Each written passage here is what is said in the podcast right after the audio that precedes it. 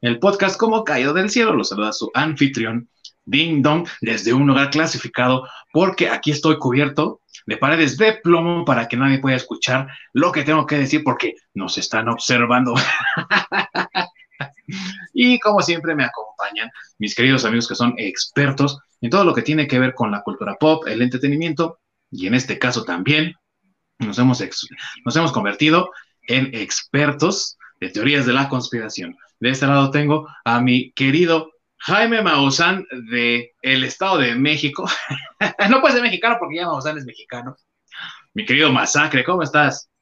Bien, aquí sobrepasando el virus conspirativo que nos está pegando a todos. Mi chip ya funcionando al 100%. que es de origen aparte desconocido, güey. No digas que viene de cierto lugar en Asia, porque si no te cancelan. ah, sí, correcto. No, no, por eso dije. Nadie. hace nada. No, de hecho, por eso dije que era un virus desconocido, güey. Sí, sí, claro.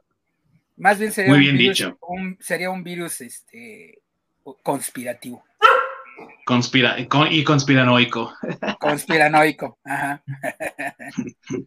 Y de eso, desde un lugar clasificado en Canadá también, ahí, oculto para que nadie lo encuentre, mi queridísimo, que también como que lo veo ahí, como que nada más es disfraz o de que es humano, más bien es orc, mi buen orc.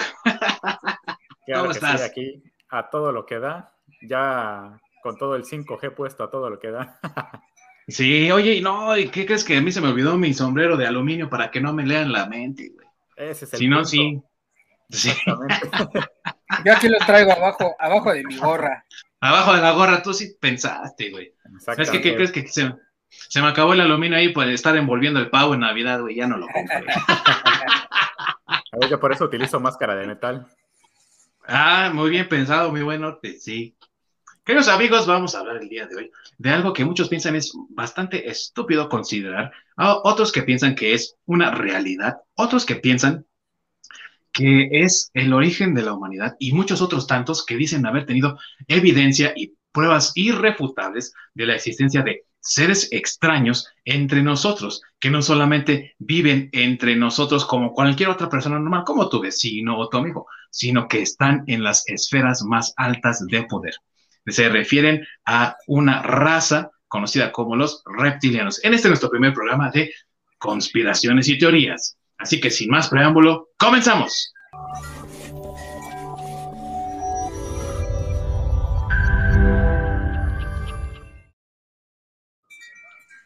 Muchas gracias a mi queridísimo Orc, que siempre está detrás de los controles cuidando cada detalle para que el programa corra de manera, mira, sí, exactamente, genial.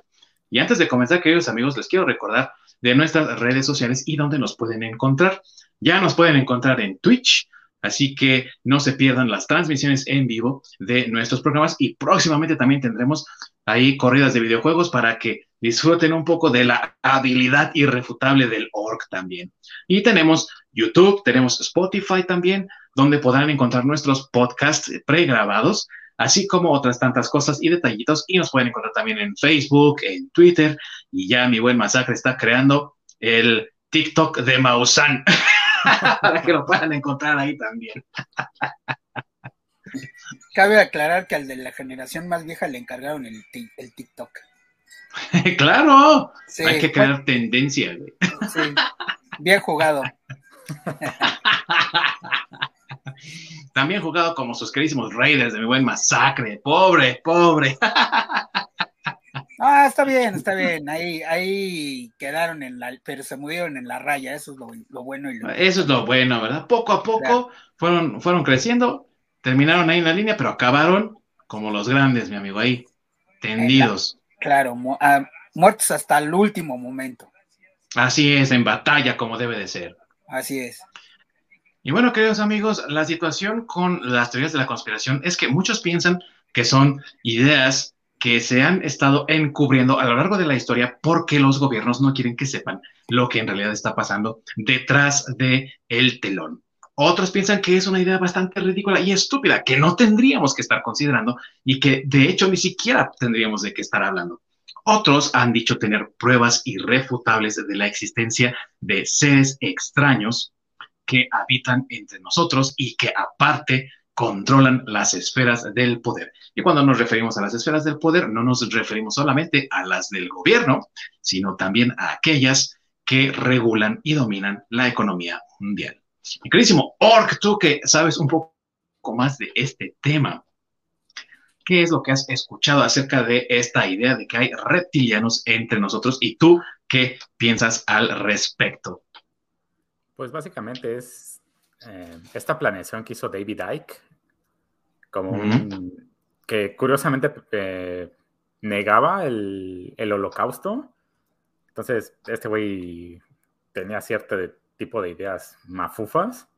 Y un día se le llegó a ocurrir esto de que las esferas de mayor poder, así como este tipo de grupos como los Illuminati y demás, fueron creados por una raza de seres dracónicos eh, que venían de, otro planeta. Mm, no recuerdo bien el nombre del planeta. Nameku. Ah. Nibiru, según algunos, le llamaban a este planeta y otros que le ponen nombres muy extraños, de verdad. Exactamente. Entonces, sí, sí, sí, adelante. No, no, no. Ahí hay un investigador ahorita que, nos va a hablar de eso, que es el buen doctor Masaukran. Ah, no, Mausan, ¿verdad? Entonces, estos eh, seres reptilianos llegaron aquí a la Tierra mucho antes de que la humanidad se desarrollara como tal. básicamente cuando fueron los inicios de la humanidad. Y fueron ellos quienes estaban controlando pues a la misma humanidad mientras hay en sus vertientes donde quienes creen que pues se alimentaban de las personas, bueno, de la sangre como tal, y precisamente por eso mantenían el, poder sobre estos. Y otros que simplemente es como su, pues a lo que se dedica, ¿no? Del el mantener a otras especies subyugadas.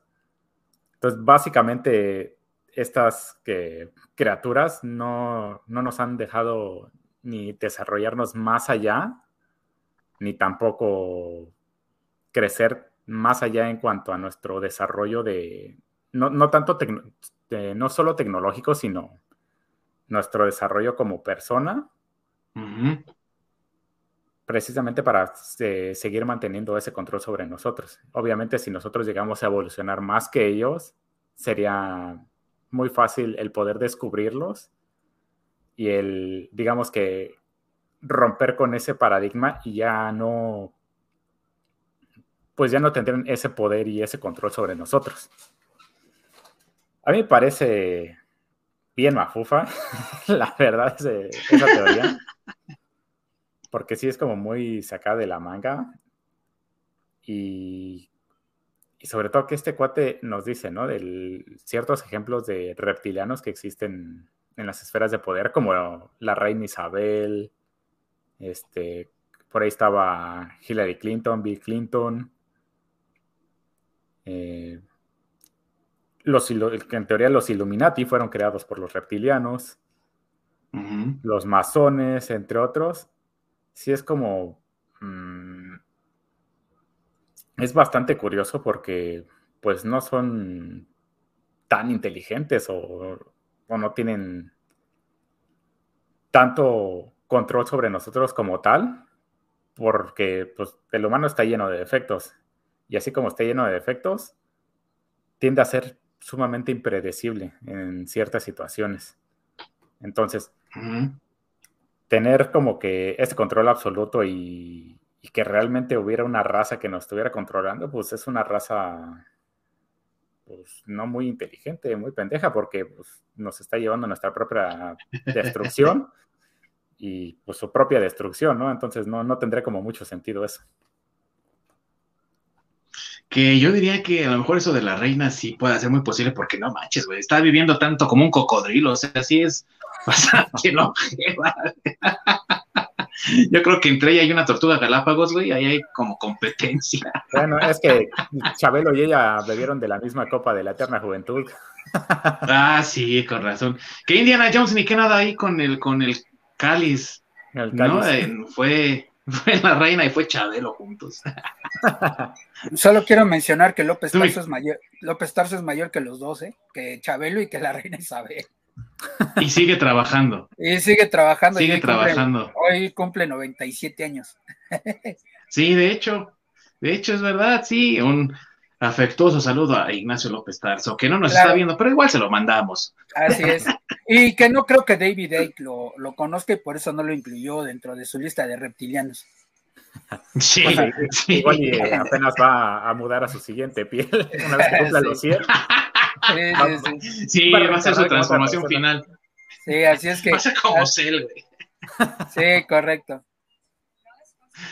Y tú, mi querido Masacre, ¿tú qué piensas de estas ideas de que existen estas esferas del poder que están siendo controladas por personalidades llamadas reptilianas que están básicamente determinando el futuro de nuestra eh, sociedad, pero también de nuestro planeta como tal?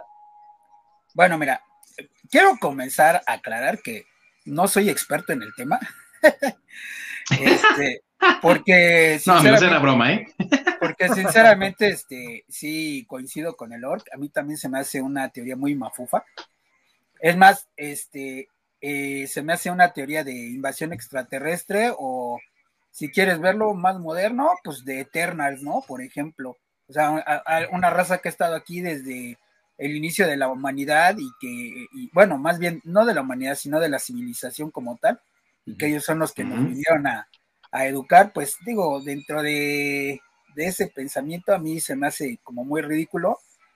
Y también, este, por quien es el principal vocero, que es David Icke, que pues a mí me gustaría comenzar por, porque, pues mencionando quién es David Icke, ¿no? O sea, quién es el, principal este, exponente, por decirlo así, de, esta idea.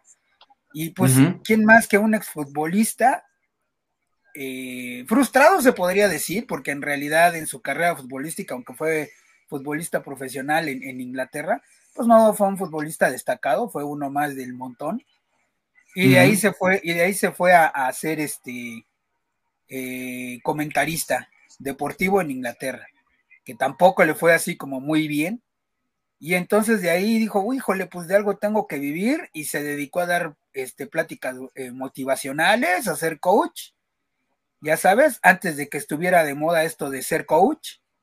Y, este, y de ahí, no sé por qué razón, la verdad es que no he profundizado mucho en su vida porque no es un, un personaje que, que sea trascendente para la mía, entonces, este, eh, pues él, después de ser coach, eh, se le empezó a ocurrir, yo no sé si porque vio que funcionó, porque podía ganar más lana, o no tengo idea por qué, se le empezó a ocurrir esto de los reptilianos, ¿no?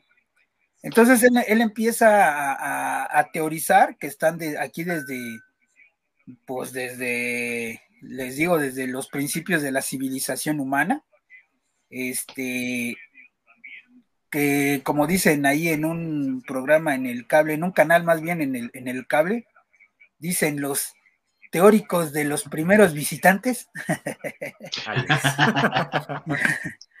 este, que pues tienen muchas pruebas de que, este, pues Babilonia, eh, bueno, civilizaciones antiquísimas de más de 5.000 años de, de existencia, pues son creadas por los por, esta raza de los reptilianos o los reptiloides, como quieran llamarles, finalmente son los mismos. Y pues se han remontado a, sacar evidencias, pues desde, bueno, aquí en, América, si hablamos de eso, pues en América ellos mencionan a Quetzalcoatl. bueno, o antes de Quetzalcoatl, que era Cuculcán para los mayas, ¿no? Entonces, por ejemplo, aquí en América ellos dicen que, ellos son los reptiloides que, civilizaron América o que le dieron civilización a, las eh, culturas mesoamericanas, pero pues ha habido, o algo que es muy característico de, de, todas las civilizaciones alrededor del mundo, es que siempre tienen como un, este, como un, un, dios o un ser supremo que es mitad reptil, ¿no? Eh, en Europa lo tienen, este, en varias civilizaciones, eh, este, digo, en, Medio Oriente también, o sea, en Egipto pues era Sobek, eh, Naga para los hindús, o sea, bueno, como ya dije aquí, Kukulcán, Quetzalcóatl, o sea, como que todas las, las, las, este, las culturas han tenido algún ser mitológico que es mitad reptil, ¿no? Y entonces, este, dicen los teóricos de las primeras civilizaciones, que e, esa es una prueba de que, de que los eh, reptilianos siempre han estado entre nosotros, ¿no? Eh, repito, para mí se me hace muy mafufo las, las, personalidades que David Icke ha mencionado como reptilianos, pues está chido, pero son puras personalidades anglo, o sea, nunca ha mencionado tal cual, este, por ejemplo, eh, personajes eh, hispanos o latinoamericanos o este japoneses, bueno, asiáticos, por decirlo así. O sea, están más, sus ideas están más basadas sobre los círculos de poder de Occidente, o sea, como que Oriente no lo toma en cuenta y mucho menos este, Latinoamérica. ¿no? Porque pues él es inglés, ¿no? ¿Qué le importa a los ingleses el resto del mundo? Más que para robar. y aparte, siendo sinceros.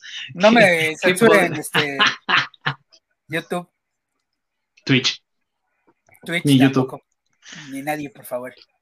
Y aparte hay que hacer también un poco de, hay que tener un poco de sinceridad, que, pues qué poder en Latinoamérica también, ¿no? Siendo sinceros, no hay mucho, eh, políticamente hablando, que rescatar, ¿no? De Latinoamérica realmente. De recursos sí, que es muy diferente. Pero algo que llama mucho la atención de las personas que, que creen en estas teorías y que consideran que son eh, una realidad y que deberíamos estar prestando un poco más de atención a las evidencias, afirman que es casi imposible que diferentes civilizaciones que no solamente están separadas por la distancia física de nuestro planeta, sino también por el tiempo, pudiesen tener tantas cosas en común. A lo que nos referimos es que civilizaciones como la ya mencionada Maya, que creía en el poderoso Kukulkan, que era esta serpiente que prácticamente le otorgó a la humanidad todos los dones y bendiciones, es muy parecido al dios Ta, que aparece en Egipto en las primeras épocas de la civilización egipcia, que también le dotó a la humanidad de conocimientos que jamás antes hubiesen podido ser posibles en simplemente estar ahí tratando de experimentar empíricamente qué pasaba si hacían tal o cual cosa.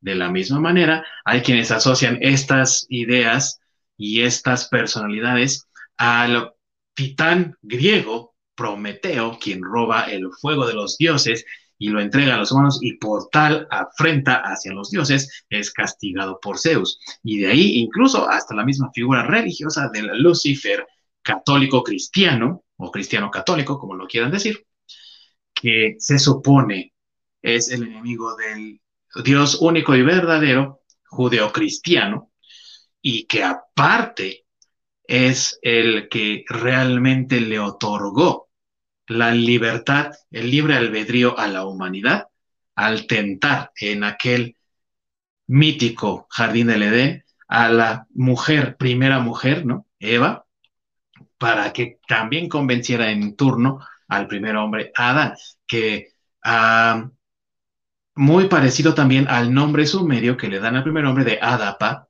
que aparte es mucho tiempo antes.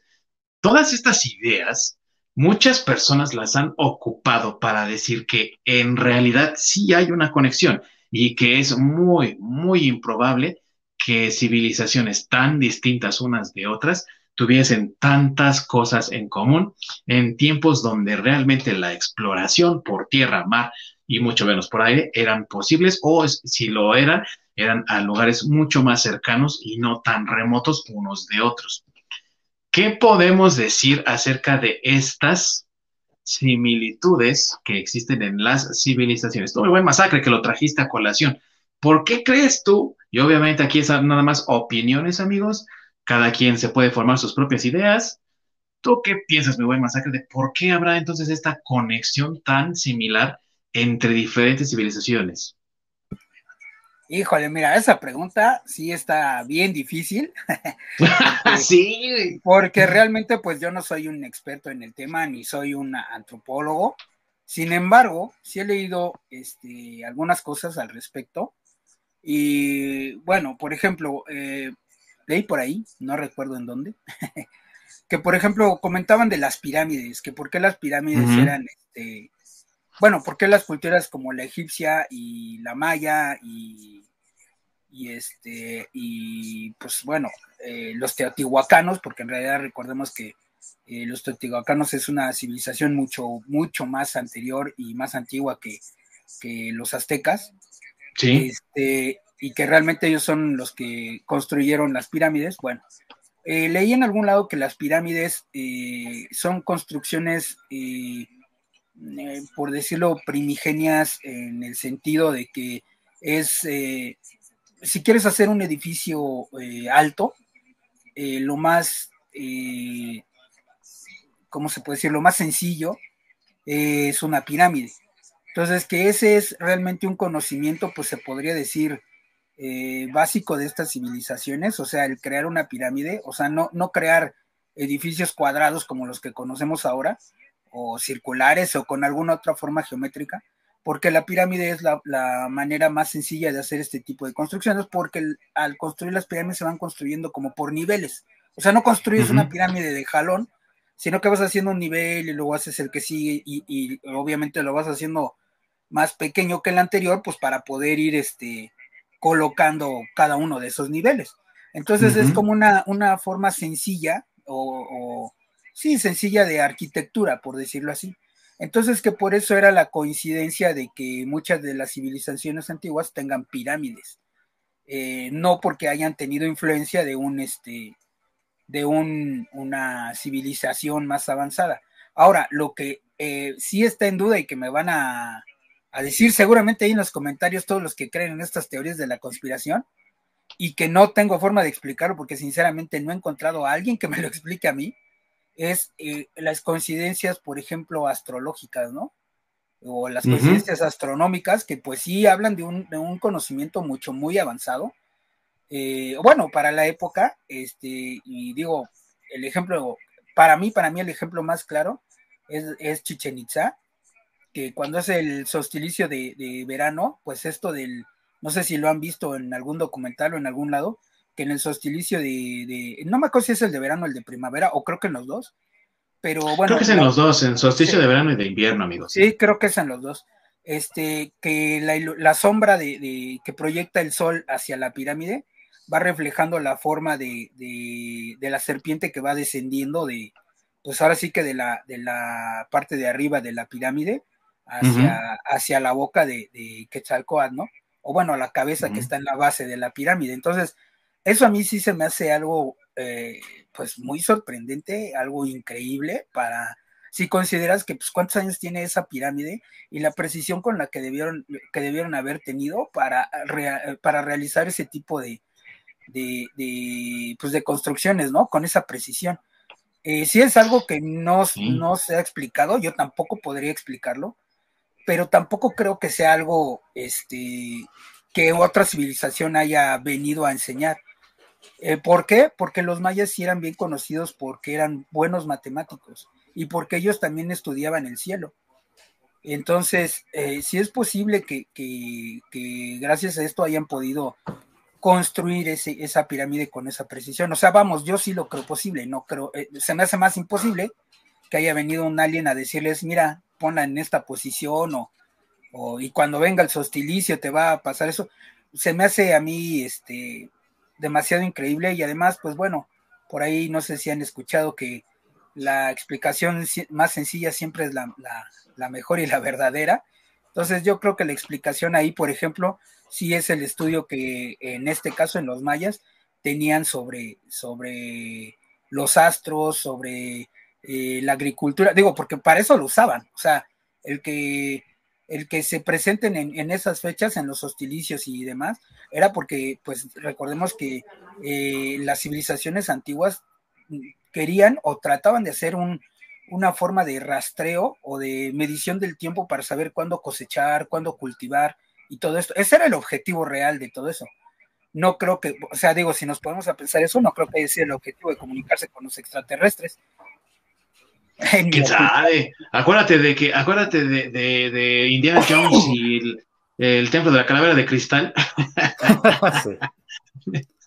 sí, ¿no?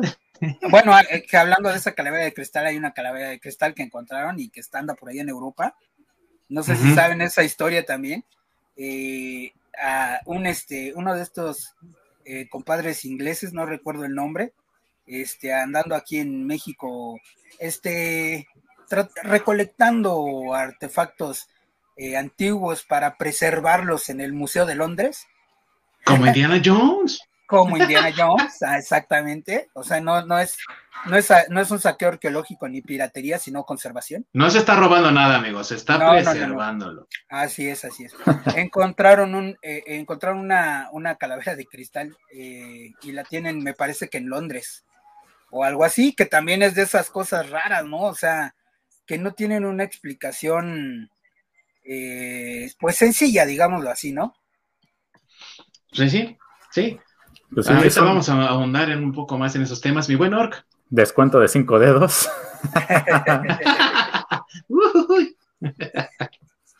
que aparte no pasa por la aduana, mi buen. Exactamente. sí. Bueno, y nada, más quiero, mencionar que, bueno, en realidad ese, ese cráneo, bueno, yo eh, eh, por ahí vi un documental. Eh, no, bueno, le llaman un cráneo de cristal, pero en realidad no es cristal, es, cuarzo transparente. O sea, no fabricaron un, cristal, no tenían la tecnología para hacerlo, solo es, un cuarzo de esos transparentes y lo tallaron en forma de, un cráneo. Me parece que lo encontraron en Belice, la verdad no me acuerdo, pero sí sé que lo encontró por ahí un, un británico se lo llevó para allá. Entonces, vuelvo a lo mismo, es de ese tipo de cosas que son un poco eh, raras, ¿no? O, un poco inexplicables, porque en realidad no saben para qué querían un cráneo así. Pues sí, amigo, porque la verdad es que trabajar con cuarzo, digo, yo no sé si alguna vez lo han intentado, pues está cabrón. Si no tienes herramientas así como que precisas para hacerlo, ¿no? Y, el cráneo no está así tan deforme, digo, sí tiene proporciones exactas y todo, y digo, para trabajar así con exactitud, híjole, eh, me imagino, ¿no? Con obsidiana y con todo lo que tenían en ese entonces, pues la verdad no se me hace tan fácil de trabajarlo, pero sí, por eso mismo es que es tan, tan extraño, ¿no? Así es. y creo, sí. Perdón, perdón. Y creo que ese tipo de cosas son las que hacen. Creo que ese tipo de cosas son las que hacen pensar a la, a la gente que son evidencia de civilizaciones más avanzadas, ¿no? No sé, cuando vaya, al museo, cuando vaya al Museo Británico y vea el, cráneo, ya te platico, porque pues allá lo tienen preservado. Pues yo cuando fui no estaba, güey, creo, no sé si fue, lo descubrieron después de que yo fui. No, no, no, creo, porque fue en 1800, son en 1800 y tantos cuando lo encontraron y pues, se supone que allá lo tienen, te digo, preservado en el Museo Británico. No sé si lo tengan expuesto, eso sí no sé. Solo eso sí, quién sabe, ¿eh? Sí, eso sí no sé. Solo está así a plena vista es la piedra roseta, así que esa sí se la pueden aventar ahí. De, si saben un poco de, antiguo, de sánscrito y todo eso, adelante, aviéntensela y leanla. Mi buen ¿por qué crees que existan tantos, tantas similitudes en estas mitologías de diferentes culturas, siendo que las separa tanto tiempo y aparte también distancia física de nuestro planeta? Es algo que sí también me llama muchísimo la atención. Cómo es que con el paso de las diferentes civilizaciones, eh, todas las civilizaciones alrededor del mundo comparten deidades o figuras míticas que son muy parecidas o iguales entre sí. incluso las religiones más eh, recientes, como el cristianismo, el este ah, el hinduismo, el judaísmo, hinduismo, taoísmo, comparten como esta misma idea, ¿no? Del, Hijo de Dios, el elegido y demás, que en el caso del cristianismo, el catolicismo es Jesús. Curiosamente, por otro lado es Mahoma y por otro lado viene siendo otro y curiosamente termina siendo una persona o este semideidad que tiene los mismos rasgos Entonces es, algo que se hace como muy curioso, ¿no? Por esto mismo también de que compartimos, por ejemplo, en la cultura eh, americana a Quetzalcoatl, como esta serpiente emplumada, que en, Asia son los dragones, ¿no? Que justamente son animales con las mismas características, pero visto como de maneras diferentes. Entonces, es, algo que sí se, me hace como muy impresionante, el cómo aquí tenemos a Quetzalcoatl y allá tienen en, en Asia, por digamos China, que está al otro lado del mundo, tiene a los dragones. Y son criaturas que podría decir muy similares o casi iguales. Y pues no hay como algo en, algún tipo de comunicación entre ellos como para decir, ah, se lo piratearon de, o sea, los aztecas se lo piratearon de, de, los chinos, ¿no? O los chinos vinieron en una expedición y se enteraron de eso. Habiendo tan poca comunicación y tanta distancia, y sobre todo en, como en épocas muy similares, que terminen dándose ese tipo de coincidencias, sí te, sí, te pone a pensar como cómo es que todos llegan a la misma conclusión, ¿no? Cuando no hablan entre sí.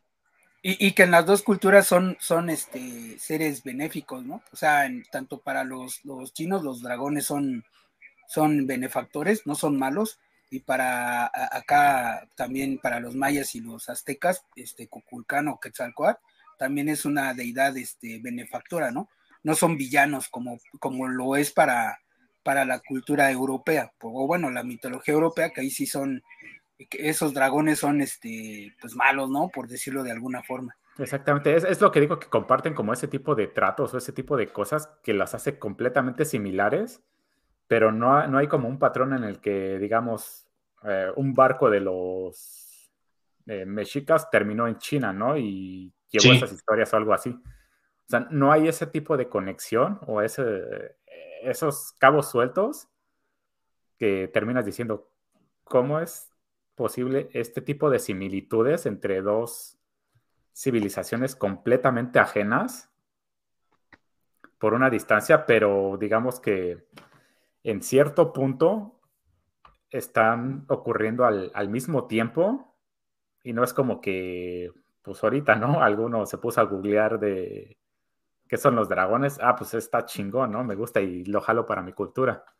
Entonces, e, son el tipo de cosas que se hacen como muy, sí da como mucha impresión.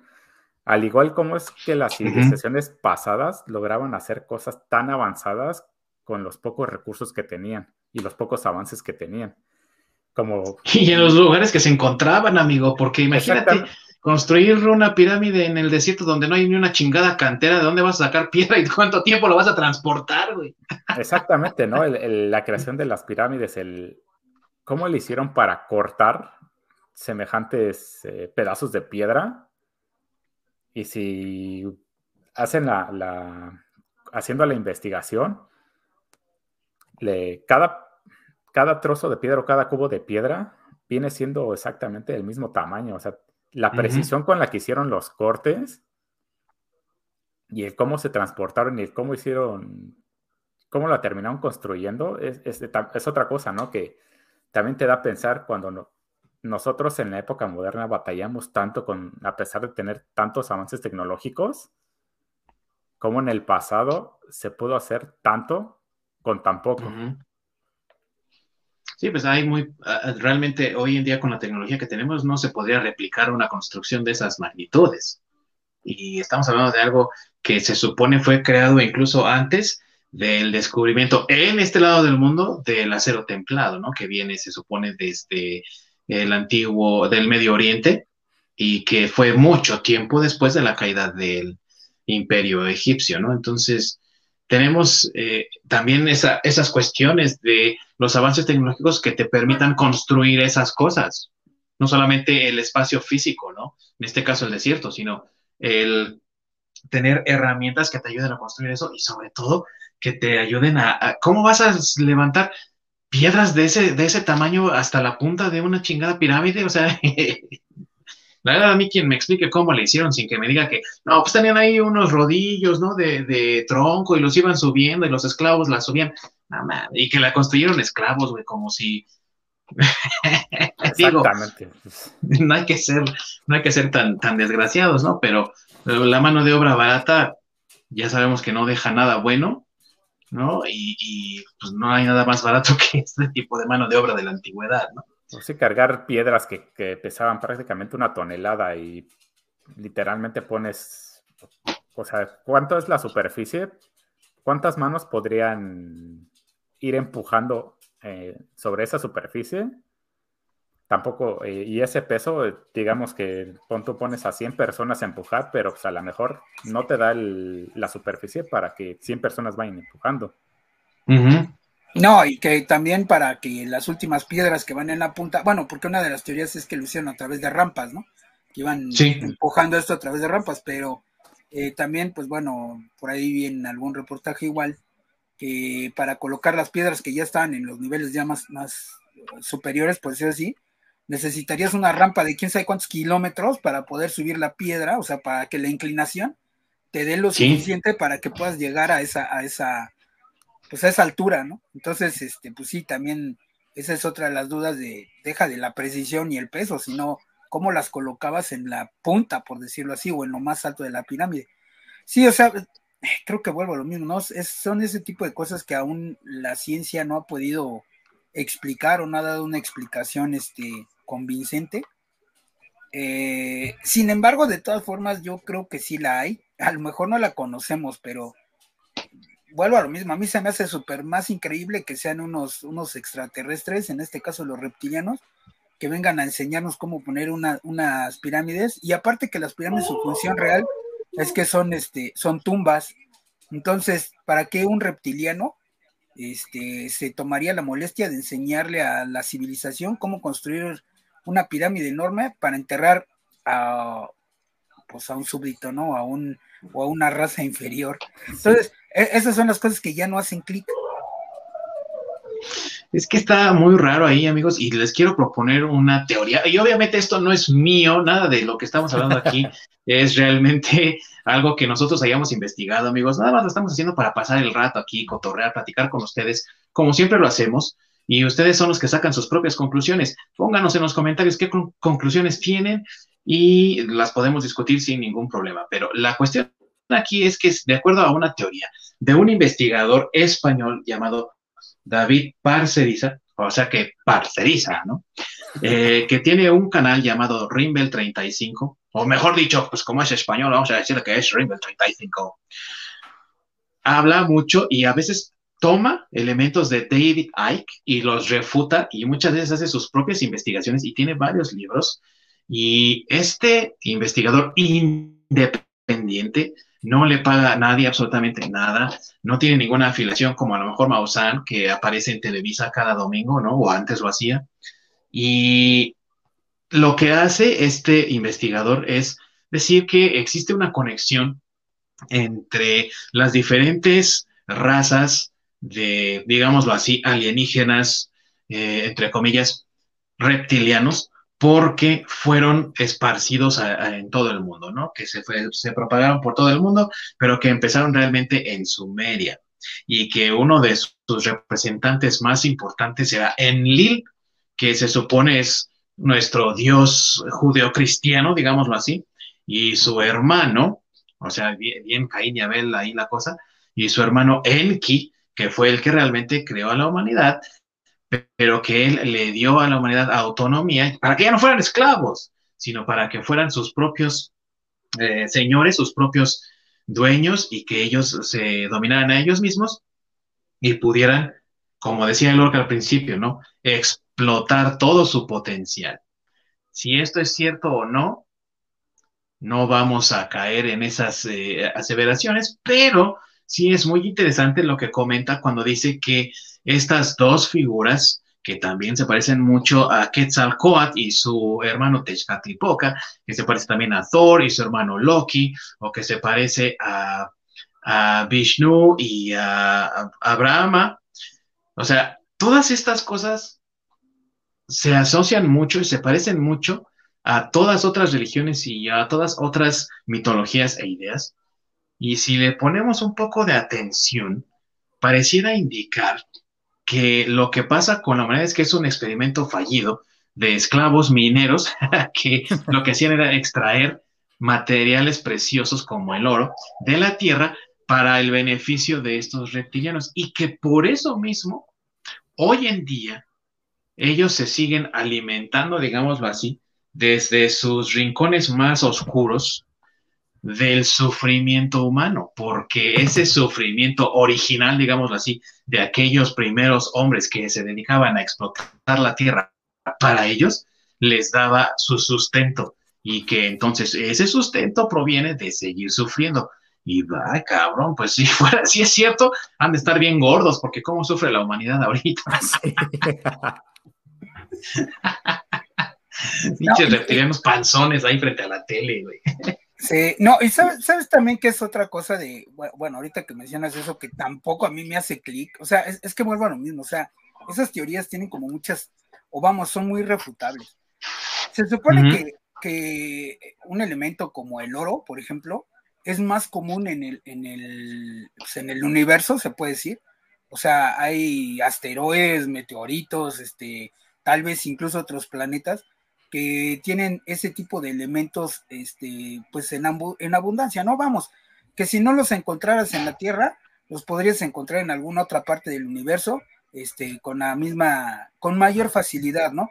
O sea, es, es algo que una, una civilización tan avanzada como los reptilianos, pues te preguntas para qué se toman la molestia en explotarnos aquí, explotarlo aquí en la Tierra, esclavizando civilizaciones aquí en la Tierra, cuando lo podrían hacer de una forma más sencilla y, automática con máquinas eh, en el espacio, ¿no? Es más, es, sería mucho más valioso eh, que eh, ellos explotaran algo tan raro, me refiero a una civilización extraterrestre, que explotaran algo más raro como la madera. O sea, la madera, este, que aquí pues a nosotros se nos hace tan común, si lo vemos en una en comparación con el universo, la madera es un, material pues raro, o sea, no sé en cuántos otros planetas exista la madera, pero por ejemplo en el universo en forma eh, natural, en un asteroide no encuentras madera, como lo encuentras aquí en la Tierra. Entonces, ese tipo de cosas como que, vuelvo a lo mismo, como que ya no hacen clic, ¿no? Sí, justamente a lo mejor es una sucursal, eh, güey. más posible que, explotaran recursos naturales que materiales preciosos. Sí, obviamente, es, eh, por eso les digo que son teorías que, estamos discutiendo aquí y amigos que nos ven, que nos escuchan, si ustedes saben un poco más también nos pueden decir, pero son, son cosas que estamos viendo aquí, pero que no, nosotros no tenemos una eh, verdad absoluta y estamos nada más especulando, ¿no? Y por eso digo, a lo mejor son sucursales, güey, digo, como la coca, ya ves que tiene sucursal en todos lados, güey, está la central, ¿no? Allá en Estados Unidos, y aquí pues tenemos en, en, no solamente ahí en, en, en Tlalnepantla, ¿no? Sino también en el norte tienen su sucursal. Entonces, a lo mejor esta es sucursal tierra, ¿no? Mineros terrestres o alguna madre así, güey. Eh, pues sí, pero es que mira, también vuelvo a lo mismo. Es que te, todas estas teorías son, o sea, tienen puntos súper refutables. A ver, se, se alimentan del sufrimiento humano, y vuelvo a lo mismo, ¿por qué carambas los ponen a construir una tumba enorme, güey, para enterrar a un, a un humano, güey, que para ellos pues debe ser una forma de vida inferior, güey, y que en realidad pues este le está dando cierta satisfacción o le daría cierta satisfacción a sus súbditos para que ya no sufran por la partida de este ser tan especial, ¿no? A menos que se hayan alimentado el sufrimiento de los esclavos, güey, o no sé, o sea, vuelvo a lo mismo, o sea, como que ya pues no sí, ¿no? O, de las plañideras, güey, cuando fueron a llorarle ahí, güey, igual se alimentaron de Pues eh, es que vuelvo a lo mismo, güey, pero para qué, estoy de acuerdo, pero ¿para qué pierdes el tiempo haciendo una pinche tumba, güey, para una forma de vida inferior, güey? O sea, vuelvo a, o sea, no ves el, o sea, no tiene sentido, güey, no me hace, bueno, si son tan inteligentes, güey, pues es algo que no hace lógica, ¿no, güey? Exactamente, o sea, ¿para qué pierdes tanto tiempo en en construir este cementerios, o sea, no, no tendría como mucho sentido, incluso aunque fuera para alguno de ellos, ¿no? El, ya que los cementerios están basados pues en creencias más que en, alguna utilidad como tal.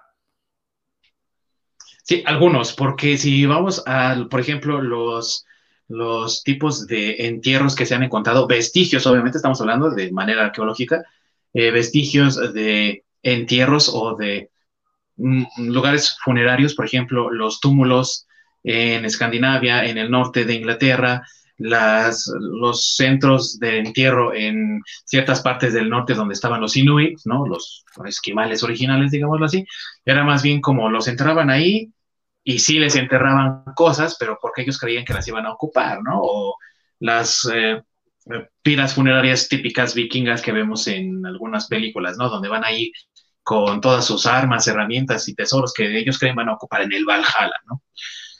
Pero más allá de eso. De, que eso está basado más en creencias que realmente una utilidad real. Pero pues a lo mejor eran como sus mascotas, güey. Digo, pues si se muere mi mascota la voy a enterrar con cariño, ¿no? Le voy a poner ahí su plaquita o algo. A lo mejor hacen igual, güey. Eso sí, ¿eh? Somos sus mascotas, güey. Pero, pero ¿por qué no lo hicieron? ¿Por qué no lo hicieron entonces eh, por todo el mundo o para todas las mascotas, güey? O sea, vuelvo a lo mismo, güey a lo mejor sí lo hicieron, güey, pero no sabemos. Pues ellos son muy, se supone que ellos son muy inteligentes y este, y sinceramente, pues yo dudo de su capacidad de inteligencia cuando veo ese tipo de cosas, ¿no? O sea, digo, si te pones a pensar la finalidad de eso, porque finalmente las tumbas, las pirámides son tumbas, Incluso el Taj Mahal, que también digo, no, no pertenece a la época ni lo construyeron los reptilianos, pero pues también es una tumba, güey. O sea, que eso quiere decir que es, que es más, así es que es que es más del, del, del comportamiento humano el construir un, un, mausoleo este, que de los aliens, ¿no?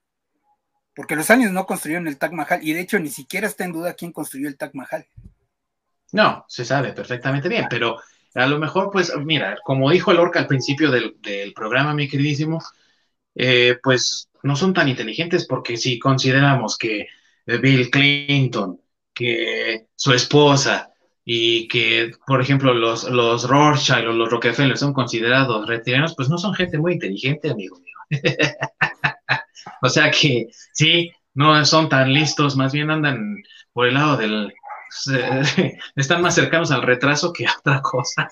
Sí, por el, por el lado terraplanista, supongo, no sé.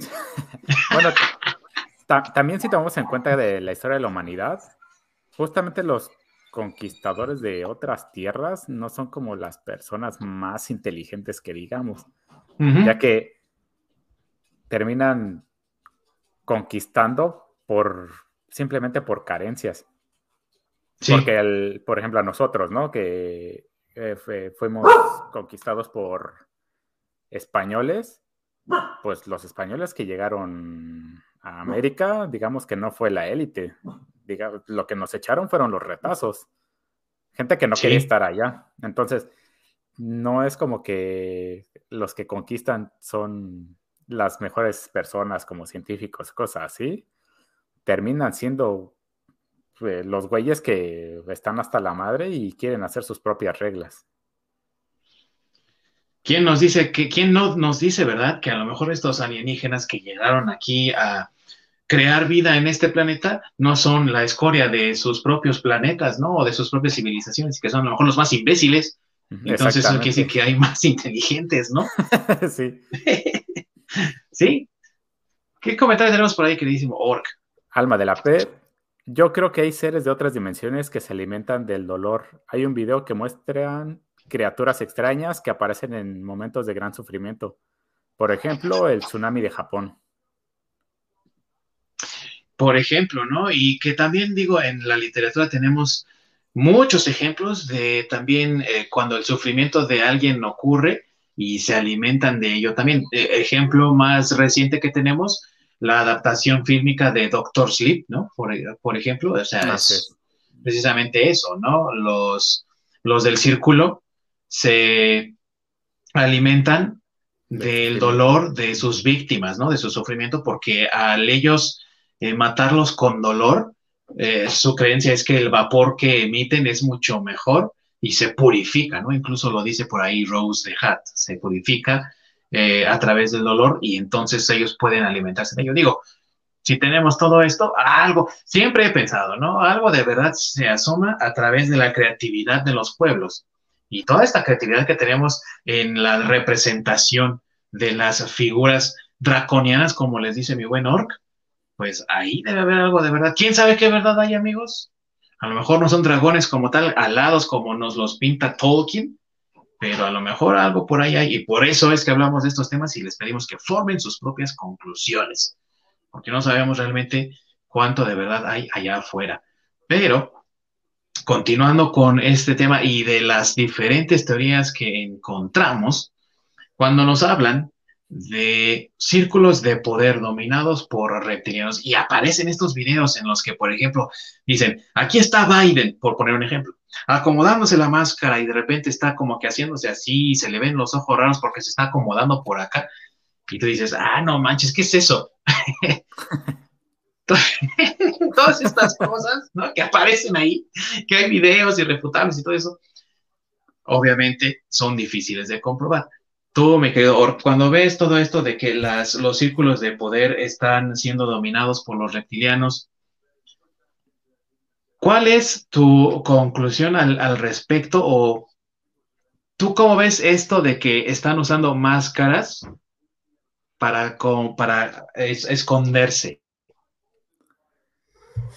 Pues si realmente están utilizando máscaras, hay unas que son bastante malas, porque si ves a este Steven Tyler de Aerosmith o este Yo diría. Mick Jagger de los Rolling Stones, pues sus máscaras ya, ya se les colgaron gacho. Ya, ya están se parece, ahí dándole. se parece como a este Edgar en Men in Black, donde se jala el, se jala el, ah, la piel. Exactamente. No, eso sí, su máscara es bastante mala porque le sobró, le sobró mucho material.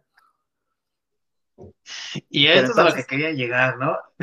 Estas representaciones. Entonces sí es como, pues, muy complicado porque si realmente utilizaran máscaras, yo creo que con la tecnología, si tuvieran la tecnología para llegar aquí, tuvieron tecnología simplemente para no tener la necesidad de usar máscaras. Simplemente permanecerían invisibles como tal a, nosotros y estarían moviendo todo desde las sombras. Porque simplemente el, el exponerte, si tratas de controlar algo y te expones, sea como sea, ya sea con una máscara, por muy perfecta que sea, o tengas algún traje que te camuflaje, lo que sea. En el momento que te expones, corres el riesgo de que algo salga mal. En algún punto algo va a salir mal. Y sobre todo si te basas en la tecnología, yo creo que no importa el tipo de civilización en el universo. Mientras confíes en la tecnología, la tecnología está diseñada para fallar. Sí. El único punto es cuándo. Entonces yo creo que sería lo, de lo más tonto el exponerte. Porque si te expones en el momento de que te falle o termines fallando tú mismo, es donde pues se termina rompiendo este... Eh, esta... Como holograma, encanto. esta, manipulación se, termina, se terminaría tronando porque pues, todo el mundo se va a enterar de qué es lo que está sucediendo y mucha gente no va a estar conforme, entonces se va a terminar haciendo una revolución y una cosa va a llevar a la otra, etcétera.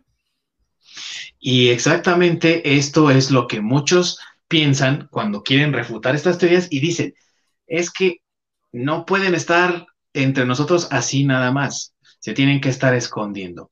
Y aparte no deben de ser los únicos, deben de tener legiones, séquitos, ejércitos, cantidad de reptiles, y no todos pueden estar insertos en la sociedad. ¿Dónde se esconden? ¿Dónde viven? ¿Dónde habitan? Tú, mi querido Masacre, ¿has eh, eh, investigado acerca de ello? ¿Sabes eh, de las teorías? ¿Conoces de algunas que digan dónde habitan estos seres realmente? Sí, que también se me hace una, bueno, cada quien, pero se supone que la Tierra es hueca.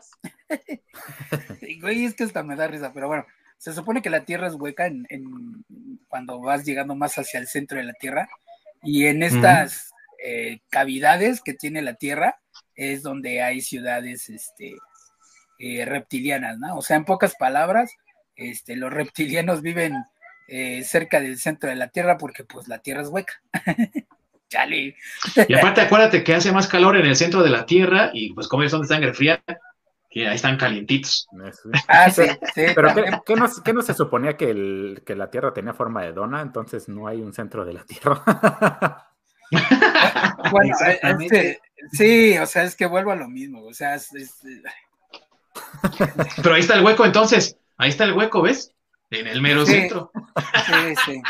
Que claro que eso pues no explicaría todas las fallas geológicas que tiene la Tierra, ni las placas tectónicas, ni nada de eso, ¿verdad? Porque pues, eh, digo, si, si digo, no, no, sé si los que lo escuchan lo saben, pero se supone que eh, las placas tectónicas que componen la corteza terrestre están flotando sobre magma. Es por eso que, que existe el movimiento, es por eso, bueno, el movimiento de estas placas y donde se une una placa con otra es lo que llaman fallas, eh, fallas geológicas. Entonces, este, la ciencia, digo, tiene esto, se supone que esto está súper comprobado, digo, en la, en la ciencia fuera de las, de las conspiraciones, en, en, la ciencia, en la ciencia no conspirativa. Entonces, este, pues se supone que, el centro de la Tierra, bueno, entre más te aproximes al centro de la Tierra, pues los alrededores, por decirlo así, debido a la temperatura del, del centro de la Tierra, pues es líquido, ¿no? Es por eso que existe una Pangea y es por eso que los continentes se, dividieron y se supone que actualmente los, continentes continúan separándose. Sí, sí, en constante movimiento. Así es, porque Exactamente. Son, porque son placas que están, eh, placas de tierra, por decirlo así, o que están flotando sobre un mar de magma, por decirlo así. Entonces, este, pues no sé a qué profundidad esté hueco para poder tener ciudades este, reptilianas ahí o, o si son como una dona y no, sinceramente pues no sé. Lo que, eh, lo que no saben es de que hay cientos de reptilianos ahí con palos sosteniendo el, mundo y que se están moviendo, entonces cuando uno se cansa es lo que provoca los terremotos, porque tuvo que bajar los brazos. Ahí está el mito de Atlas, ya desmitificado. Exactamente. También así es. Pero hablando de mitos también, y de esta idea de que no, los lagartos viven en catacumbas, en cavernas, dentro de la, de la parte central de la Tierra, existe también esta relación con los mitos, por ejemplo, del eh, mito chino, por cierto, bastante interesante, ¿no? Del dios eh, eh, simio, ¿no? Que es el, rey simio, que vio al Buda, digámoslo así, en forma de dragón dentro de una caverna. O tenemos también la mitología, ¿no? La leyenda del dragón Fafnir, que era el que resguardaba el tesoro de los nivelungos que después Sigurd o Siegfried, dependiendo de cómo lo conozcan, va y le quita precisamente yendo hasta la caverna, hasta la cueva y aniquilando al dragón. Estas ideas, todas estas eh, formas de pensamiento que hoy tenemos como cuentos y relatos han fascinado la imaginación de incontables creadores y de incontables personalidades. Así que la presencia de estas figuras reptilianas en la literatura ha generado también eh, cierta fascinación y ha incluso eh, como propiciado que muchas personas se aboquen a este tipo de investigaciones y otros buscan a fuerza confirmar sus propias ideologías. Por supuesto que esto pues, no nos ayuda en nada, ¿verdad, amigos? Porque si tú estás buscando la verdad, no puedes ir con una subjetividad diciendo, voy a encontrar la verdad que diga lo que yo quiero que diga. Tiene que ser la verdad. Y tristemente eso no lo vemos demasiado en este tipo de investigaciones, lo cual por supuesto pues le quita mucho mérito, ¿no? ¿O ustedes cómo ven? ¿Creen que realmente estas personas sean serias? No hablo de David Icke, ¿eh? No, David Icke. ese güey no. Pero de sí, ese güey se cuece aparte, pero de otros tipos de investigaciones que tratan de encontrar estas verdades. ¿Ustedes cómo ven esto de, de, parte de estos, estas personalidades? Muy bueno, ¿cómo los ves? Pues son este tipo de investigaciones que son troqueadas, ¿no? A fin de cuentas, quiero probar que yo estoy bien, entonces voy a utilizar la ciencia, digamos, necesaria o solo la parte de la ciencia en la que me convenga y me diga que estoy en lo correcto. Entonces, realmente eso es lo que le quita completa la credibilidad a, muchísimas de las teorías. Yo, por cierto, había escuchado una teoría donde los reptilianos, había reptilianos en las catacumbas de Francia, en, en la parte de abajo de Francia, que había, según ah. había avistamientos en esas catacumbas. Que hay, Son los merovingios, ¿no? creo que hay gente que se ha perdido ahí abajo y según es porque ha encontrado a los reptilianos. Y eh, las, ideas también, ¿no? De que hay personas cocodrilo, por ejemplo, en, África, ¿no? En las partes más profundas del África, digamos así, tipo la selva del Congo, ¿no? Que ya saben los que han estudiado geografía, que es muy espesa, muy profunda, y que entonces ahí, en esa parte, digamos, inexplorada, donde no hay tanto acceso, donde incluso existen estas tribus caníbales, los hombres cocodrilo, ¿no? Eh, y obviamente, volvemos a lo mismo, como yo creo fielmente que existen los hombres cocodrilo, entonces voy y voy a tratar de confirmar de verdad su existencia, ¿no? Y entonces la falta de rigor científico obliga a que uno se cuestione todas estas eh, teorías y no queda algo concluyente que podamos decir, así fue como pasó y esto fue lo que, lo que resultó de ello. Sin embargo, no cabe, ¿verdad? Sí, es, es, como llegar, este, quiero comprobar de que existen los hombres cocodrilo y le tomas la foto a un cocodrilo común y corriente, nada más que la mueves para que no se, no se vea bien más que ciertos rasgos cocodrilescos. Y es, lo que terminas presentando como tu prueba, ¿no? Miren, aquí existen. O como el clásico del, de las fotos del Yeti o del Sasquatch, donde curiosamente jamás se enfocan. Eso sí, hoy en día la tecnología en las cámaras es de que puedes ver como 500 metros y se ve claramente, pero justamente cuando llegan a tomar una foto a este tipo de criaturas o este tipo de mitos, curiosamente nunca enfocaron o se ve todo blurreado. Sí. Sí, tecnología de punta que falla justo en el momento exacto. Exactamente. De todas las fotos es la única que, que sale borrosa. Y yo debo de confesar, amigos, que sí hay algunas teorías que de repente cuando las he leído y para la investigación de este programa especial, luego sí me quedé, ah, no manches, sí, eso se oye interesante y sí te metes ahí al, al meollo del asunto, ¿no? Y dices tú, híjole, ya te vas perdiendo en el agujero del conejo, ¿no? Y salen cosas increíbles. Y una de las que me llamó la atención es que decía que los dioses sumerios llamados Anunnaki, que siempre son representados en las diferentes estatuillas y relieves con una como bolsita que están cargando y que decía que eso es la representación de la, manipulación genética. Obviamente, yo soy muy escéptico de muchas cosas, no lo creo 100%, pero me parece muy interesante que hablen de este tipo de manipulaciones que hoy en día ya estamos conociendo apenas en la civilización y que se supone ya estos dioses primigenios tenían de mucho tiempo atrás, eh, no solo como un conocimiento pleno y, es, bien establecido, sino que aparte era una práctica común que realizaban. Entonces, eso me llama la atención. No quiere decir que yo crea en ello, amigos, solamente que me pareció muy interesante.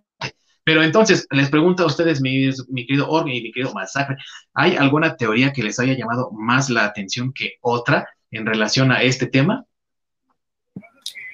Pues a mí también coincido contigo, lo que me llama la atención son los, los Anunnaki, pero en realidad me llaman más la atención como la parte arqueológica, ¿no? Porque eh, aunque aquí mencionan a los Anunnaki y demás, pues es la mitología primigenia, por decirlo así, o sea, la mitología de una religión primigenia, o sea, la, la primer gran religión, pues, bueno, yo quisiera mencionarlo así, ¿no? Como la primer gran religión, porque de ahí se han desprendido, o de, esta mitología sumeria, se han desprendido muchas otras coincidencias de otras, de, otras mitologías, ¿no? De la egipcia, de la cristiana, de la judaica, o sea, muchos, muchos de, de, de, las, de la mitología de, de, los babilonios, más bien de los sumerios, se trascendió hacia, hacia los babilonios y de ahí hacia los judíos y de ahí, o sea, desde ese punto de vista es desde donde me llama este, más la atención eh, esa, esa mitología. No tanto porque sean reptilianos o porque sean este, seres de otros planetas, ¿no? Eh, eh, es, es, yo lo veo un poco como la similitud con el, con el, este, con el astronauta que, bueno, acá en, en América, este, sí. el, el, astronauta de, de, de ay, Chichen Itza. ¿No? No, no, no, ¿cómo se llama? Es este, ay, es, es en Chiapas. Eh, sí. se, me fue, eh, se, me fue, la, la, eh, la zona arqueológica. creo que es, ay, no recuerdo la zona arqueológica, ahorita se las investigo. Este, pero bueno, el chiste es que este supuesto, ah, es Palenque, Palenque, ya me acordé ahorita. En Palenque. A la, a la, en Palenque. En Palenque hay un relieve de un, bueno, más bien es una, una una pintura de un, este, bueno, no recuerdo si es una pintura o un relieve en, piedra, pero es, es, es un, un, individuo que está en una posición como si estuviera sentado y que enfrente de él tiene como un, este, pues tiene ahí una representación como de un, una, un, una tablet o algo así, y este, y que pues muchos teóricos han dicho que, que es un astronauta, que es la representación maya de, de un astronauta este, porque pues la forma en cómo está representado o como está dibujado, pues es como si estuviera sentado frente al, al este, a, al, al ¿cómo a se los llama? controles. A, a los controles de, de, una nave espacial, ¿no?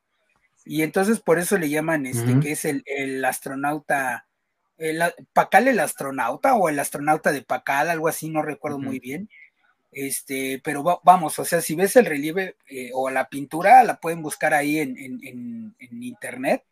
Este, digo, yo desafortunadamente no, no, no, he ido a verla, sí me, me gustaría verla en, vivo. Este, sí me gustaría ir a Palenque ahí a, a, verla, porque pues sí se me hace algo muy interesante. Pero vamos, el punto es que aquí yo le veo esa similitud, ¿no? O sea, de lo que acabas de mencionar de los Anunnaki con la bolsita, donde se supone que ahí viene el, el este, pues la, la, el código genético, por decirlo así, pues en qué te basas para decir que la, que la bolsita es, o sea, sí parece, pero, bueno, más bien parece eso, una bolsita, pero no dice ahí que, por ejemplo, sea este el, el, la forma en la que ellos este, hacían estas manipulaciones genéticas. Es lo mismo que con el astronauta de Pacal, ¿no? Digo, perdón, de, uh -huh. de, de Palenque. Este, o sea, la representación que está ahí enfrente de él pareciese como que fuera un tablero de control, pero no quiere decir que sea eso. O sea, vamos, es, es cuestión de interpretación. Entonces, yo voy más por ese lado. Eh, sí se me hace muy interesante, como lo dices, como para estudiarlo, porque crean, hay, hay muchas teorías, hay, hay, Uy, libros, sí. hay libros muy interesantes de los Anunnaki, de, del astronauta de Palenque, ha sido este pues eh, objeto de muchos estudios y son uh -huh. muy interesantes, o sea, si, si te puedes saber, son interesantes, sin embargo, lo que, lo que tú mencionas, ¿no, Ding Dong? O sea, muchos de estos estudios se van perdiendo y van cayendo en este, como tú lo acabas de decir, este hoyo de conejo, y realmente muchos de esos estudiosos tal vez sean o tal vez quieran representar lo que ellos quieren que eso sea, o sea, ya pierden como que la objetividad de, de, del estudio de lo que realmente están haciendo, porque pues realmente tienen, yo creo que tanta fe en que sea lo que ellos dicen, porque no creo que lo hagan con una mala intención, sino pues con un acto de fe, porque la ciencia también tiene mucho que ver con la fe, que ese es tema de otro programa a lo mejor, pero este, eh, pues creo que más bien va por ese lado. Creo que sí hay que ser un poco imparcial al momento de estar este, investigando esas cosas, ¿no? Y pues no hay más que uno crearse su propio criterio. Es muy interesante leer eso. A mí, a mí sí me gusta leerlo, este, porque me gusta conocer de, de, de todo, un poco. Y, y, sí es muy interesante leerlo. Entonces, por ese lado, sí es por lo que me llama la atención lo de los Anunnakis. Ahora sí, como, los Anunnakis que son parte de la ¿no? primera... Santa Ciencia. Great. ¿Cómo, cómo, cómo? Ahora sí, como, como, el doctor Brown. Como el doctor Brown, Santa Ciencia. sí, correcto, Santa Ciencia, sí. que en el caso de los de los Anunnaki, quién sabe qué, qué diríamos, si santa, si, si eh, malditas y qué otra frase, porque pues ya es una religión muy, bien lo dijo mi buen masacre, ¿no? Es una religión a lo mejor primigenia, pues en la en historia, ¿no? Siempre nos enseñaron que la civilización empezó con los sumerios porque fue de esas primeras civilización, primer asentamiento de esa magnitud, ¿no? Entonces, eh, ver cómo se va expandiendo eso alrededor del mundo, pues sí resulta interesante también de, investigar. Pero tú, mi buen Orc, ¿qué teorías te han parecido las más interesantes al momento de investigar estas eh, ideas sobre los reptilianos? Justamente también la de los sumerios, de los Anunnaki, es yo creo que de la que más me llama la atención, no solo porque es de las más famosas, sino por todo lo que, todo lo que conlleva, ¿no? esa civilización sumeria que tiene tantos secretos y tantas cosas que no se han descubierto, que se me hace, se me hace increíble e impactante. Creo que de lo del astronauta también hay un relieve, ¿no? En Sumeria, que también por ahí hay un personaje eh, volando que se supone que está en una como nave espacial invisible, o no sé, algo así como muy al estilo del jet invisible de la Mujer Maravilla. Entonces, según yo, es, un relieve sumerio también donde se encuentra eso. Y mucho de esto que se dice, ¿no? Del, de si en los relieves está con un, algo parecido a una tableta, que son los controles de la nave o, o la bolsa donde trae el contenido genético. Es como este, ah, no me acuerdo cuál es la palabra donde ves lo que quieres ver, eh, no sé, como las manchas, ¿no? De, este tiene la cara de Jesús, pero es porque tú lo quieres ver así, no tanto porque realmente esté así, sino es, no me acuerdo cómo se, cuál es la palabra, pero que sí, que es básicamente que es lo que tú quieres ver, más que realmente buscar qué es lo que está, pues qué es lo que es, es qué es lo que tú estás viendo, ¿no? O qué es lo que te conviene ver. Es un poco parecido al estudio que hicieron, ¿no? Acerca de algunos cráneos que descubrieron. Eh, y eso lo leí ya hace mucho tiempo, igual porque esos cráneos fueron descubiertos hace mucho tiempo, pero aquí mismo en México, ¿no? En la península de Yucatán, donde decían que había eh, deformaciones y algunos decían, eso lo vi recientemente para prepararnos para este tema, que algunos afirmaban que las cabezas estas deformes que vemos, ¿no? Que para los que no sepan, amigos, exactamente, están alargadas. Si las pones de perfil, la parte de arriba de la cabeza se está alargando hacia, como en la calavera de cristal, ¿no? Y que afirman que son eh, para tratar de imitar las formas físicas de los dioses reptilianos que tenían estas eh, civilizaciones. Si es verdad o no, bueno, no lo podemos saber a ciencia cierta, pero también resulta interesante esta idea de que los hombres están tratando de imitar a esos dioses. Y si es verdad, entonces, ¿qué clase de dioses tienen ese tipo de, formaciones craneales? Y entonces, ¿para qué tienen esas formaciones? ¿no? Pero sí, resulta interesante, pero es complicado tratarlo de resolver. Y obviamente aquí no lo vamos a resolver, amigos. no, no, para eso no es el programa.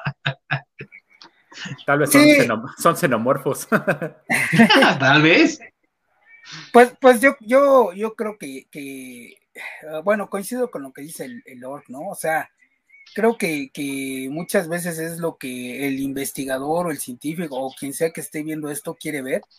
Eh, las manchas que menciona Ork es, es como lo del test de Rocha, que así se llama en realidad, eso de las manchas cuando te ponen, o lo que hemos visto en las películas que te ponen los psiquiatras o, en Watchmen, la máscara de Rorschach.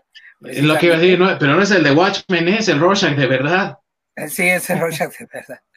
Que en realidad te muestran una, una mancha y pues en esa mancha este, tú ves alguna forma, pero también lo puedes ver con las nubes, ¿no? Es como cuando te acuestas a ver y ya esta nube parece un conejo, esta nube parece tal cosa.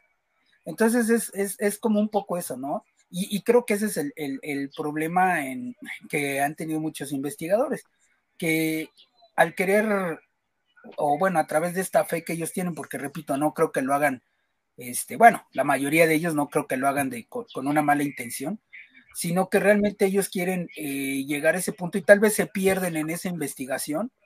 Y este, porque aquí aplica, ¿no? La, famosa frase de yo solo sé que no sé nada, porque entre más investigas, en realidad siempre pasa que en estos temas, entre más investigas, en lugar de tener más respuestas, lo que tienes son más dudas.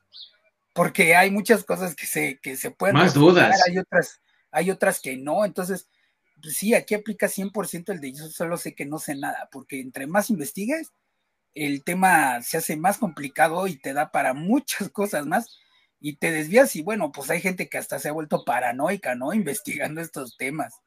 Sí, terminas, ¿no? terminas más confundido de cómo empezaste. Así es, así es, así es.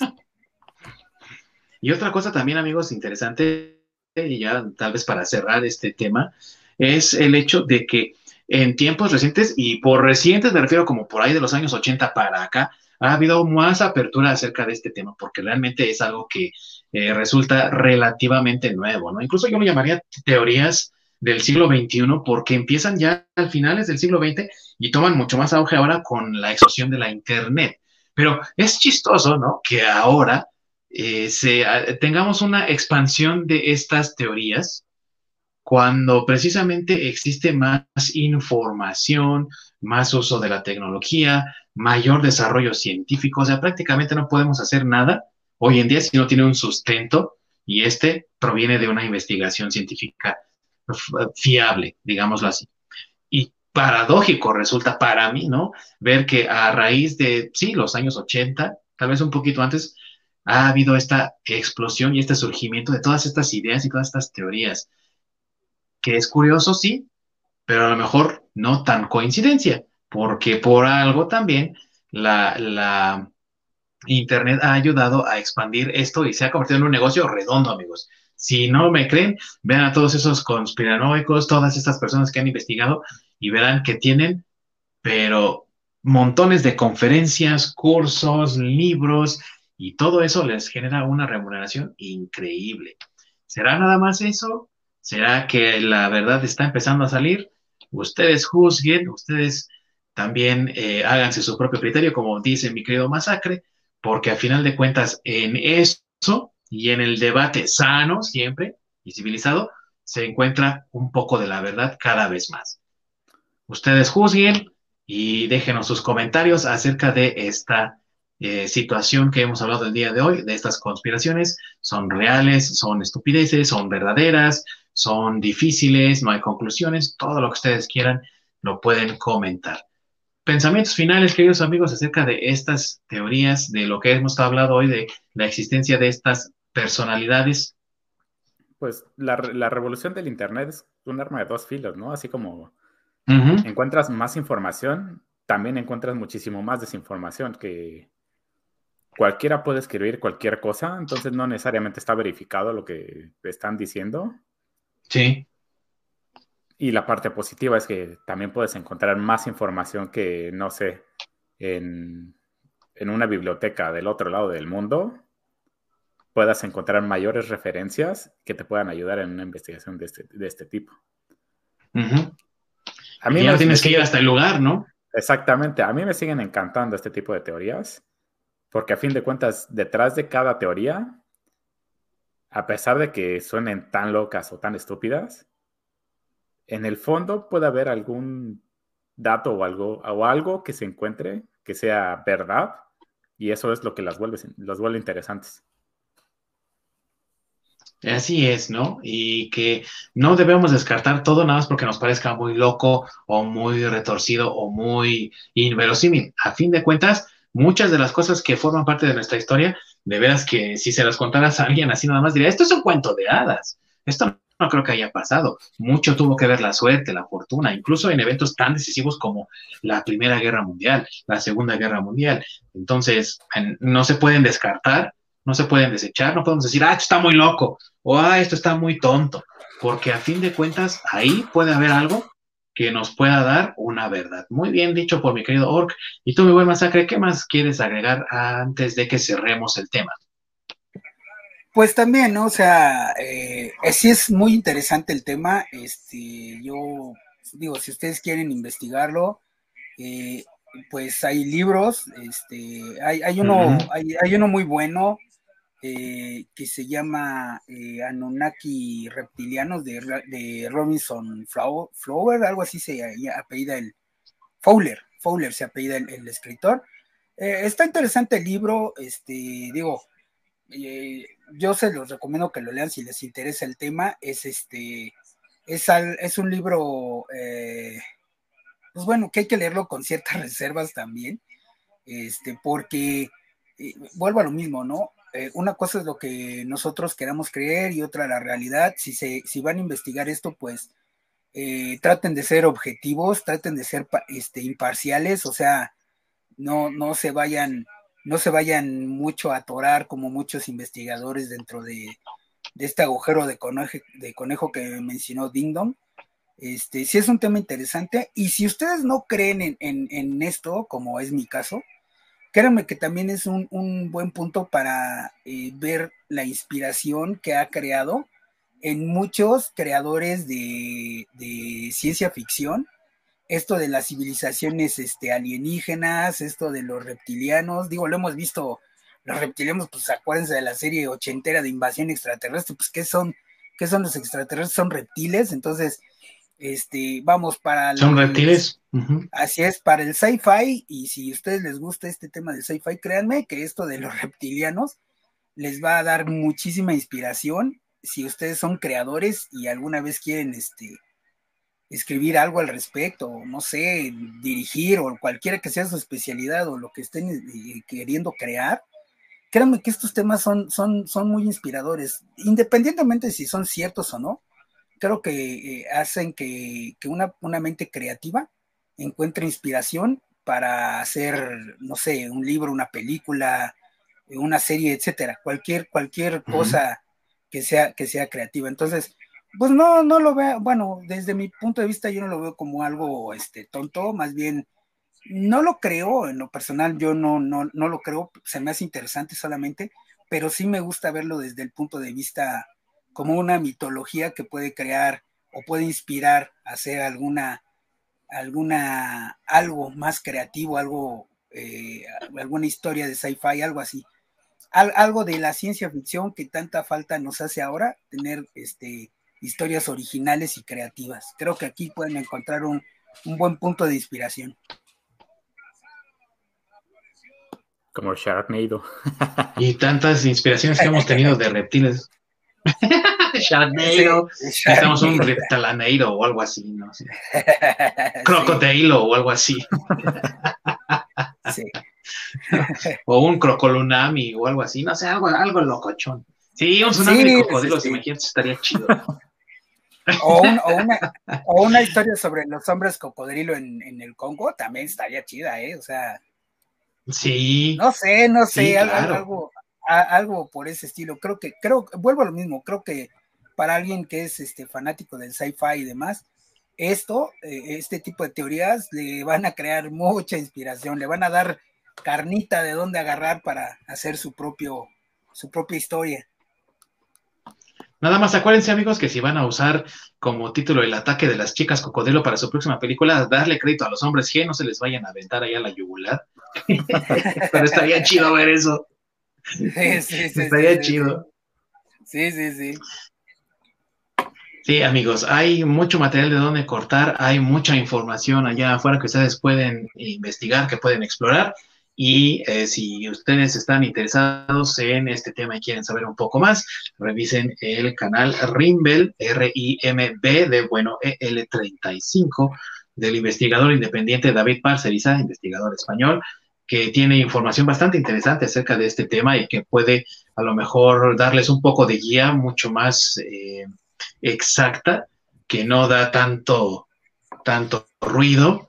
Tiene cosas un poco extrañas por ahí, tómenlo como dicen los americanos, con un granito de sal ahí para ponerle un poco de duda, no lo tomen todo tan eh, literal, pero sí tiene cosas importantes e interesantes que bien podrían guiar una investigación mucho más seria en este tema. Amigos, estamos llegando al final de este programa especial y les agradecemos a todos por su presencia en este programa y les deseamos un excelente inicio de este año. El próximo capítulo tendremos videojuegos. Así es, amigos, vamos a hablar de aquellos videojuegos que consideramos cada uno de nosotros, los participantes de este podcast, los mejores videojuegos que, que han existido, que hemos jugado y que pues, les recomendamos para las diferentes consolas que existen hoy en día en el mercado, menos de la PlayStation 5, porque esa no hay. no hay chips. Todavía no hay juegos. No hay chips. No hay chips, entonces no se están construyendo. así es, así es. Aunque suene a broma, es verdad. Es verdad. Eso, eso, eso no es, esto no es conspiracional, es verdad, no hay chips. Eso sí es verdad, no hay chips. No hay chips y no los están construyendo. Así que si no lo encontraste en la tienda, no lo vas a encontrar en un buen rato. Aguántate. Y mira, así, mientras tanto, esperas a que vayan saliendo más juegos. Ah, correcto, correcto. Así es. Sí, sí. Pero les estaremos hablando de videojuegos. Si ustedes son gamers, aparte de todo lo demás que engloba la cultura geek, o si les interesa adentrarse en este mundo, o tienen una nueva consola y no saben qué jugar, adquirieron una consola vintage y no saben qué jugar, bueno, pues no se pierdan este programa donde les vamos a estar hablando de esos juegos que consideramos así, de rechupete, que no se pueden perder. Muchas gracias a mis queridos amigos. Allá el buen Jaime Maussan, mexicano, caray. Más mexicano que el verdadero. Sí, saludos desde acá, desde con mi gorrita con forro de aluminio y mi chip anti-COVID a todo lo que da. Buena noche. Y allá en las profundidades de la tundra canadiense, para que no lo encuentre el gobierno, mi queridísimo Orc. Desde acá, desde Área 52 canadiense. Aquí andamos pendientes investigando para todo tipo de caso paranormal. Eh, un aviso parroquial, aprovechando, eh, próximamente vamos a tener más contenido para el canal, entonces no se lo pierdan, estén pendientes. Vamos a hacer por ahí cosillas nuevas, entonces todo, todo para nuestros fans. Para empezar el, año con el pie derecho, queridos amigos. Claro que sí. Ahí desde la, desde la zona del área 51. Oye, se llama área 51. Canadiense, ¿verdad? Por eso es el área 52. porque para todo hacen, ¿eh? ¿Eh? y desde este lado se despide Ding Dong de este podcast. Les deseamos a todos un excelente inicio. Recuerden seguirnos en todas nuestras redes sociales. Tenemos Facebook, Twitter, ya tenemos Twitch, tenemos eh, YouTube y también nos pueden encontrar en diferentes plataformas de streaming como la de Spotify, no se pierdan nuestros capítulos, van a estar muy interesantes. Este año se va a poner sabroso, amigos. Así que muchas gracias por su preferencia y por acompañarnos y les pedimos nos sigan acompañando. Sin más, este podcast ha terminado. Corre la orca.